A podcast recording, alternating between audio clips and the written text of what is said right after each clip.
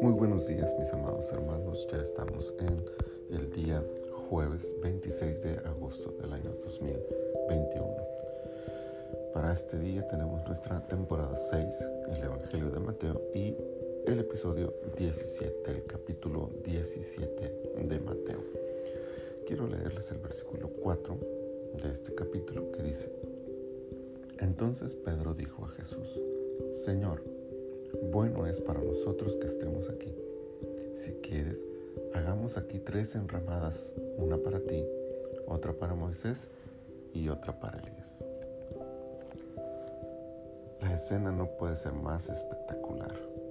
La emoción del momento estaba a tope y por eso es entendible la reacción de Pedro. Quedarnos en el lugar que nos emociona, que nos hace sentir bien, es normal. Es una actitud muy humana. Todos quisiéramos alargar esos días de felicidad, ese tiempo de paz, esas horas de serenidad, que nunca se acaben, que toda la vida disfrutemos de cosas buenas y que por siempre seamos felices. Pero no sucedió así en la narración de este evento y ciertamente no ocurre así en la vida. La transfiguración terminó y bajaron del monte. La vida abajo seguía igual. Los retos seguían ahí. Los enfermos estaban ahí y los demonios seguían poseyendo a las personas. La falta de fe de los discípulos aún era notoria y todavía faltaba mucho trabajo para convertirlos en lo que Jesús había planeado. Los, momentos maravillosos en el monte, emocionalmente inolvidables, no son permanentes. Las experiencias sobrenaturales no son el objetivo final, son solo recursos para hacernos crecer, para afirmar la fe y para llevarnos a seguir sirviendo y manifestando la gloria de Dios en nuestras vidas. La vida cotidiana es más que una transfiguración y es la que tenemos que vivir todos los días en el poder del Espíritu.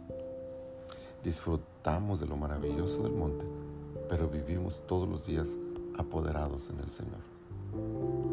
Que cada día su presencia descienda sobre nosotros y nos lleve de gloria en gloria en la vida cotidiana que nos permite disfrutar.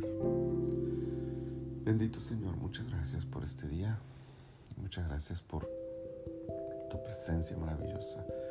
Gracias por esos momentos sublimes en los que experimentamos tu presencia y podemos disfrutar de ella.